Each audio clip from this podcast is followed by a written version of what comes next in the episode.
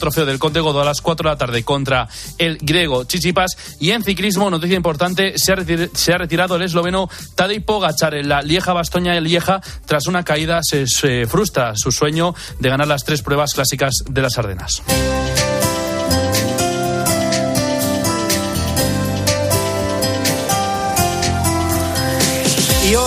En el espejo, Álvaro Real, ¿qué tal? Buenas tardes. Buenas tardes, Iván. A ver, ¿cómo nos cuentas esto? Un accidente, un atropello y una curación inexplicable. Mira, Papa Francisco estuvo ayer con miles de familias y jóvenes que iban en peregrinación para dar gracias por la beatificación de Armida Varelli. Y esta es la historia de fe que os vamos a contar. La historia que nos muestra su milagro.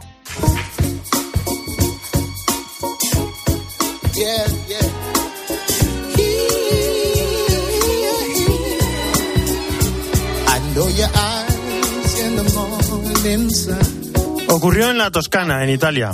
Alice Maggini, de 65 años, iba en bicicleta cuando fue atropellada violentamente por un camión. El choque le provocó una conmoción cerebral grave y la mujer, herida, fue trasladada de inmediato al hospital en estado muy grave. Para los médicos era obvio. Después de un accidente de este tipo, inevitablemente tendría un daño neurológico grave. Pero había algo con lo que los médicos no contaban. Su familia era muy devota de Armida Varelli, la fundadora de la Juventud Femenina de Acción Católica. Así que se pusieron manos a la obra, pidieron oración a todos sus grupos y familiares. Todo el mundo se puso a rezar y ocurrió el milagro. De una manera científicamente inexplicable, Alice Maggini se recuperó por completo. El diagnóstico final causó asombro general. Los médicos no lo entendían. No sufrió secuelas del accidente e incluso vivió en completa autonomía hasta casi los 90 años. La historia llegó hasta la Congregación para la Causa de los Santos, que analizó lo ocurrido y lo reconoció oficialmente como milagro en el año 2021. Gracias a este milagro, Armida Barelli es beata. Los milagros ocurren todos los días, cada día. Los hospitales están llenos de milagros y curaciones inexplicables. Me gusta contar estas historias para mostrarles la fuerza y la potencia de la oración. Nos demuestran la existencia de lo invisible. Porque, como decía C.S. Lewis, los milagros son un relato en letras pequeñas de la misma historia que se escribe en el mundo entero, con letras demasiado grandes para algunos de nosotros.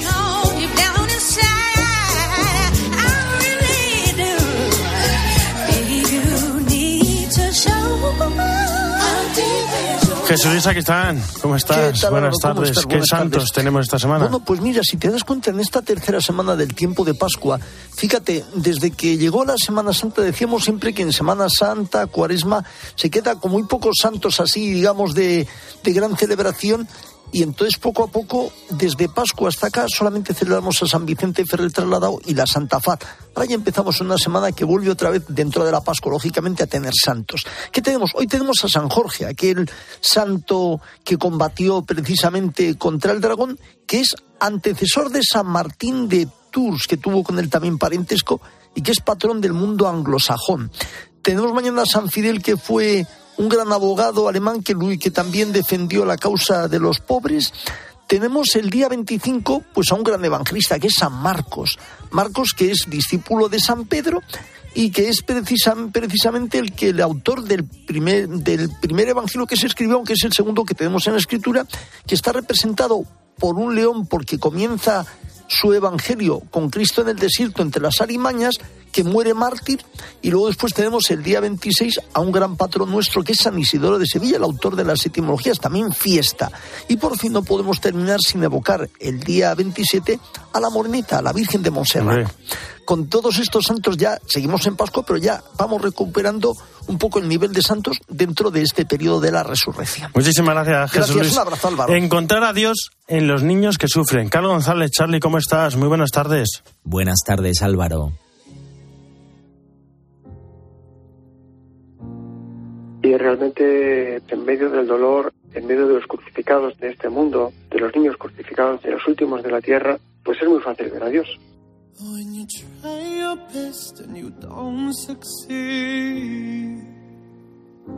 Nunca nadie debería quitarle a un niño la alegría de vivir, el calor del hogar o el beso en la frente de antes de dormir. El padre Ignacio María Doñoro, un día, tras ver cómo la violencia arrancaba de raíz la alegría de demasiados niños inocentes, decidió dejarlo todo y partir hacia una tierra peruana donde su alma sacerdotal respirase los latidos del corazón de Jesús de Nazaret. Jesús dice, lo que hiciste con uno de mis pequeños hermanos, conmigo lo hiciste y realmente estás viendo a Dios en sus rostros.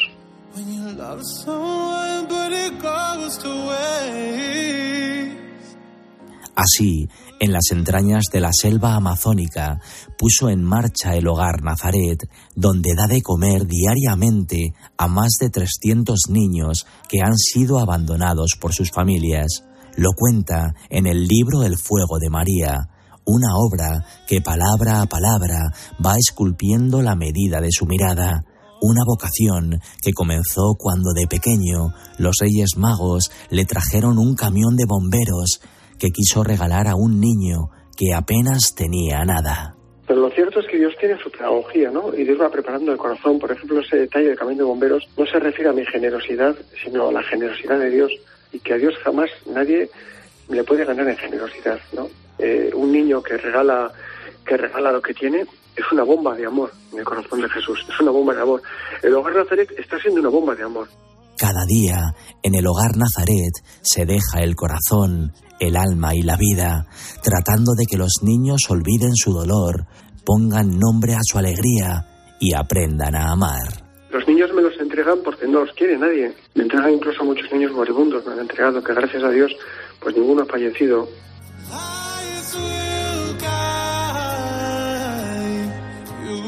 Con heridas purulentas, eh, hinchados, deformados, pero no solamente con los cuerpos machacados, sino con el alma rota, con el corazón totalmente herido. Ahí se produce el milagro.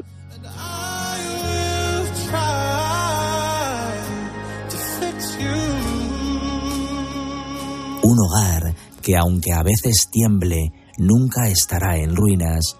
Su madre es la Virgen, lo tienen muy asumido y están orgullosísimos de tener esta madre, ¿no?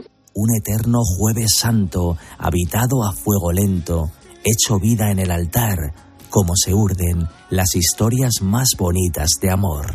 La felicidad, ¿en qué consiste la felicidad? Pues en hacer feliz a aquel a quien amas. Y aquel a quien amas es Jesús. Y lo tengo muy fácil, porque en la sonrisa de los niños, pues es la sonrisa de Dios. Todo lo recaudado por la venta de esta obra irá destinado al sostenimiento del hogar Nazaret, esta casa donde Dios nace, muere y resucita a diario. Un sueño, el del padre Ignacio María Doñoro, que el sacerdote bilbaíno hace vida en medio del dolor, cuando más duele la fe, con los niños preferidos de Dios. Cuando estás enamorado, el amor te atrapa, te acorrala y no te da opción, y no puedes decir que no. Entonces, pues es que no puedo hacer otra cosa. ¿Qué puedo hacer?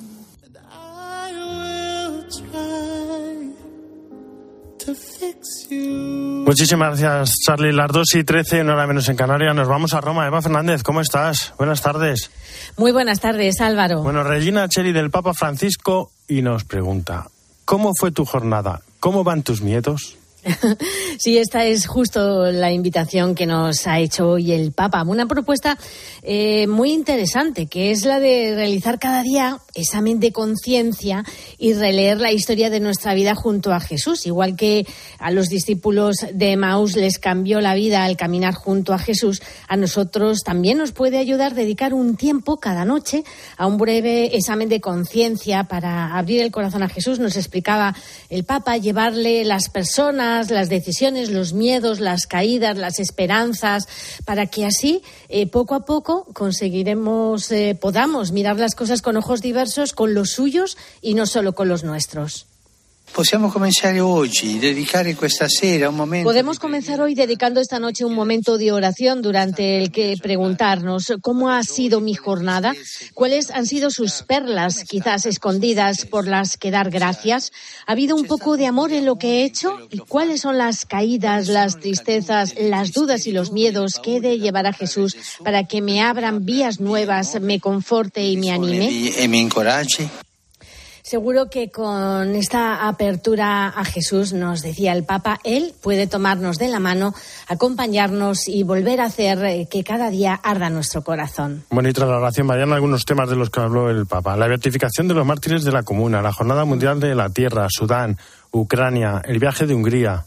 Muchos temas. Muchos temas. Y de hecho, ayer te escuchó porque ha recordado la beatificación de, los cinco mártires de la Comuna de Madrid, de, París, de París, asesinados durante la persecución anticristiana de 1871. Y sobre el Día Mundial de la Tierra, eh, eh, nos ha deseado, ha pedido que ese compromiso por el cuidado de la creación vaya siempre unido a una solidaridad efectiva con los más pobres. Y, por supuesto, ha mostrado su preocupación por los enfrentamientos que están ocurriendo en Sudán. Renuevo mi llamamiento para que cese la violencia lo antes posible y se retome el camino del diálogo. Invito a todos a rezar por nuestros hermanos sudaneses. Y habló también del próximo viaje a Hungría, que nada, eh, hablaremos de hecho el próximo sábado y domingo desde allí, desde Budapest, el viaje que se inicia el viernes del 28 al 30 de abril y que ha descrito el mismo como una visita al centro de Europa donde soplan gélidos vientos de guerra, una lógica referencia a Ucrania. Por supuesto, y nos ha pedido, nos ha seguido pidiendo oraciones por, por Ucrania y será uno de los asuntos eh, que sin duda abordarán el viaje que conta estaremos en COPE y en 13 y por el que ha pedido oraciones. Pues aquí estaremos pendientes para contarlo todo. Muchísimas gracias, Eva, de Sudán. Vamos a hablar enseguida. En, unos segunditos, porque estamos también muy preocupados, como el Papa, con todo lo que está ocurriendo. Buen pranzo y arrivederci. Buen pranzo, hasta pronto. Gracias, un abrazo a todos. Álvaro Real. En Mediodía Cope, El Espejo. Estar informado. ¿Buscas diversión? La norma de los números primos. Así llaman a la fórmula que usan bares y restaurantes para que consumamos más. 3, 5, 7, 11 croquetas, por ejemplo. De esa forma pides otra para que no te quede una sola croqueta. A las 10 de la mañana la tienes asegurada con Carlos Herrera en Herrera en Cope. Si yo solo me como una croqueta y el resto se comen dos, bienvenido sea un número impar. Ya, pero la mayoría es dos y dos o una y una. Y entonces claro. por eso. Claro. Sí, sí, sí. No, porque él es de los que dice, yo es que solo como una y luego se come dos o tres. Escucha Herrera en Cope, de lunes a viernes de 6 a 1 del mediodía, con Carlos Herrera. Un análisis de la semana con los pies en la tierra desde un periodismo con identidad propia, con marca registrada, a pie de calle. Sin crispación, con sosiego, en profundidad. Desde todas las ópticas y todos los puntos de vista, con los verdaderos protagonistas. Aportando a los espectadores herramientas para que saquen sus propias conclusiones. El análisis más profundo y comprometido de la actualidad. Poniendo el foco en los problemas que más nos preocupan a todos. Código Samboal. Los domingos por la noche en 13.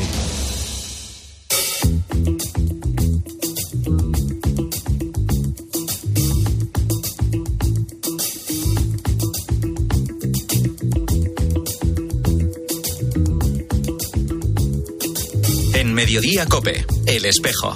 Estar informado. When I wake up in the morning, love, and the sunlight hurts my eyes. Something without wanting love. Bears heavy on my mind. Sudán sufre una violenta inestabilidad política desde el año 2020. El 15 de abril Khartoum amaneció con fuego y conmoción. Tropas paramilitares asaltaron el aeropuerto de la capital, así como varios puntos clave del país. El país está bloqueado, paralizado, atenazado por facciones rivales y se trata de un choque militar, de un choque étnico, también entre las poblaciones de Darfur, las del centro del país. Queremos conocer cómo es la situación en Sudán y cómo lo están viviendo allí los cristianos y los misioneros que se encuentran en este país. Ana Muñoz, de Misiones Salesianas, ¿cómo estás? Buenas tardes. Hola, buenas tardes, ¿qué tal? Bueno, sé que es muy difícil explicarlo en, tan poco tiempo, ¿no? Porque todo parte de, un golpe de Estado en 2021 y, y todavía nada se ha solucionado, ¿no? Pues así es, el golpe de Estado que se produjo en 2021, estas dos, eh, bueno, pues lo que soy el ejército y el grupo paramilitar eh, trabajaron juntos, ¿no? Para echar a ese presidente que estaba antes y ahora, bueno, pues eh, debido pues a diferentes circunstancias, bueno, pues han entrado en conflicto entre ambas facciones y es lo que estamos viendo hoy, ¿no? El resultado de, esta violencia que empezó el, el sábado pasado y que bueno pues no no a pesar de que ha habido varios momentos de intentos de, cese de, de, la violencia y de alto el fuego pues todavía no se ha conseguido. Eh, ahora mismo la situación es bastante complicada, sobre todo en, en la capital, en Jartum, y bueno, como decías, también en otras zonas del país, como Darfur, que, que, que, también es, un, es una zona bastante conflictiva del país. Bueno, hay misioneros salesianos, creo, en, en Jartum. ¿Estáis al habla con ellos? Imagino que todos los días. ¿Cómo se encuentran? ¿Cómo lo están viviendo? Bueno, pues lo están viviendo. Eh, nosotros tenemos dos, dos obras salesianas en la capital. Eh, y los misioneros salesianos que están allí son en torno a, bueno, en torno son cinco misioneros salesianos y ahora mismo eh, viven con, bueno, pues con el mismo miedo que lo está viviendo la población y la misma y las mismas necesidades. Eh, ahora eh, en el en el centro de formación profesional que tenemos eh, han caído incluso varias bombas y ha habido disparos cerca, con lo cual eh, algunas de nuestras aulas pues están dañadas y bueno, pues con este miedo, eh, como ellos nos dicen, ¿no? Nos levantamos todos los días oyendo disparos y bueno, pues no, nunca se sabe qué va a pasar por la mañana. Y, y, también con esas necesidades que tiene el resto de la población, porque en muchos sitios no hay ni luz ni agua. Eh, y tampoco empieza a escasear la comida porque las tiendas tampoco están abiertas, ¿no? Nos decían, bueno, es que hemos intentado salir a buscar algo de comer y no hay tiendas a las que en las que poder comprar, ¿no? Entonces, esa misma situación que vive la población civil, eh, ahora mismo también la viven la, la, las personas que están viviendo allí. ¿no? Como, como decía, los salesianos realizáis una gran labor, sobre todo educativa. ¿no? ¿Qué está pasando con esos jóvenes estudiantes? Porque, claro, no podrán ir a clase si dices que hay, que hay tiroteos en, en, las zonas. Exacto, está, está todo cerrado ahora mismo en, en Jartum y, y, en gran parte del país. No hay escuelas, por supuesto. En el caso nuestro, por ejemplo, cuando estallaron los, el primer, vamos, los primeros disparos, etcétera, que fue el sábado pasado, ellos nos contaban que había 500 personas, vamos, que teníamos a 500 alumnos en nuestro centro de formación eh, y que claro en algún que poco a poco eh, fueron saliendo. Incluso muchos eh, esa noche tuvieron que pasarla en el centro de formación profesional porque no se podía salir y hasta el día siguiente no pudieron regresar con sus familias con lo cual la situación bueno pues muy complicada y en esos primeros momentos muy difíciles en cuanto a la educación pues ahora mismo como bien dice todo cerrado, eh, las escuelas sin, sin abrir y todos en, todos en casa, ¿no? Eh, el que más, el que menos, eh, sin poder salir de sus hogares, bueno, pues debido a esta situación y bueno, porque ya hemos visto como hay más de 300 eh, personas que han fallecido ya y que muchas de ellas, como las organizaciones internacionales nos cuentan,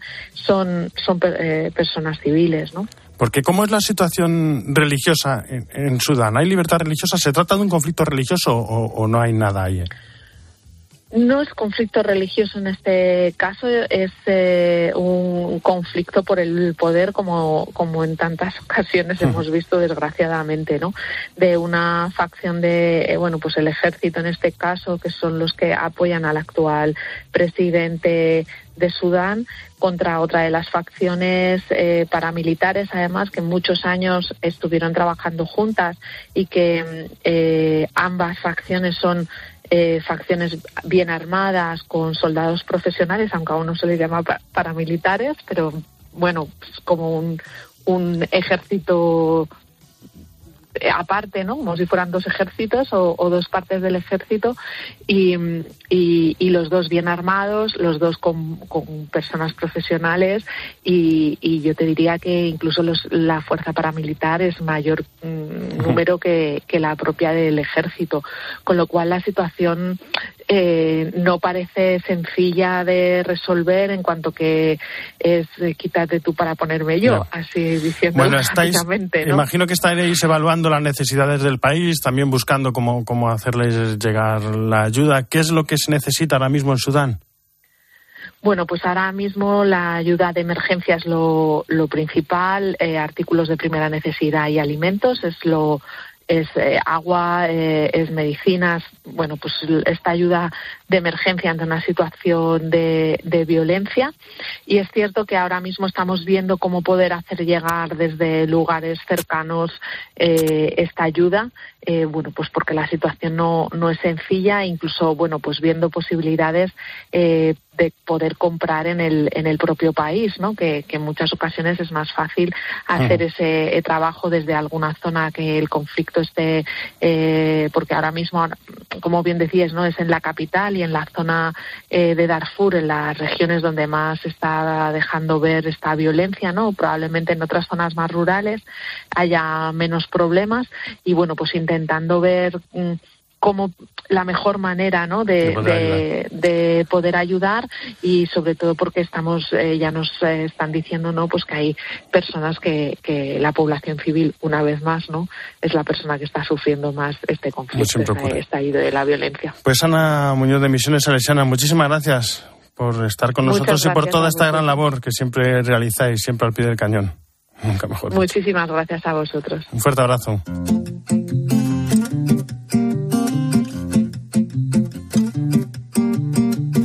tanta gente que existe y tú te fijas en mí. En este mar de colores me dibujas así.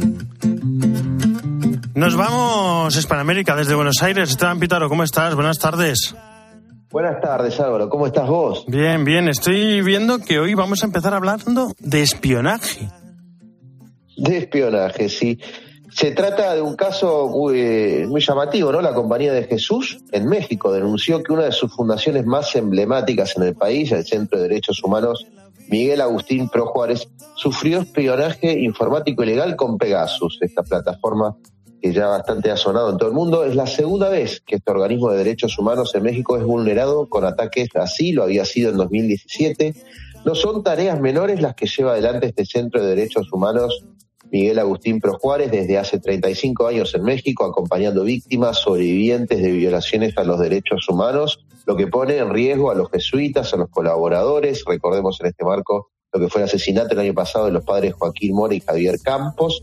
Y no son organizaciones menores las que están detrás de estos espionajes contra uno de los organismos a favor de los derechos humanos más importantes de la Iglesia en Norteamérica.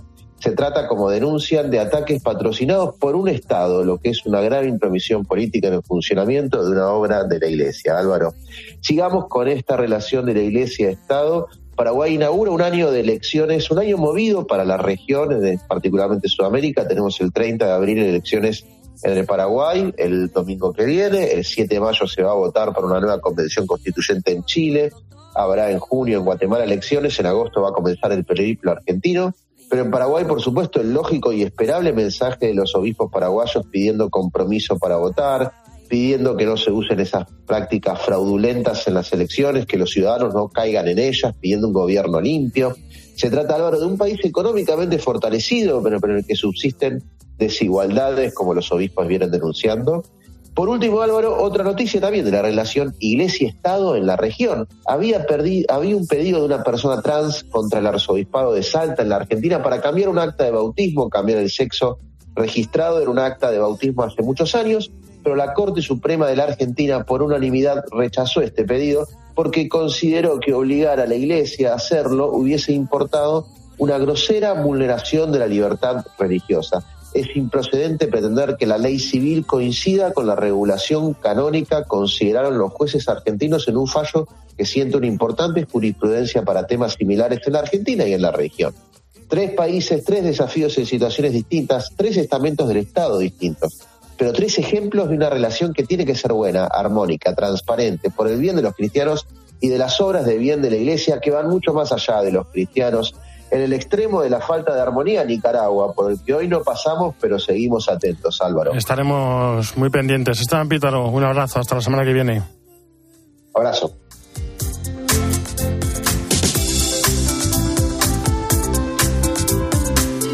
En la producción Jesús Saquistán, en el control técnico Natalia Escobar y en control central Fernando Roti. Que ya saben que el espejo no termina, sino que gira.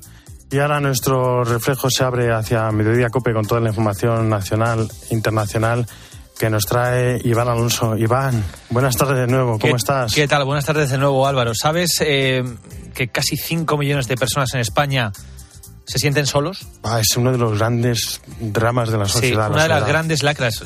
Se le conoce cada vez más como una epidemia silenciosa. Vamos a hablar de ella en este mediodía, Cope.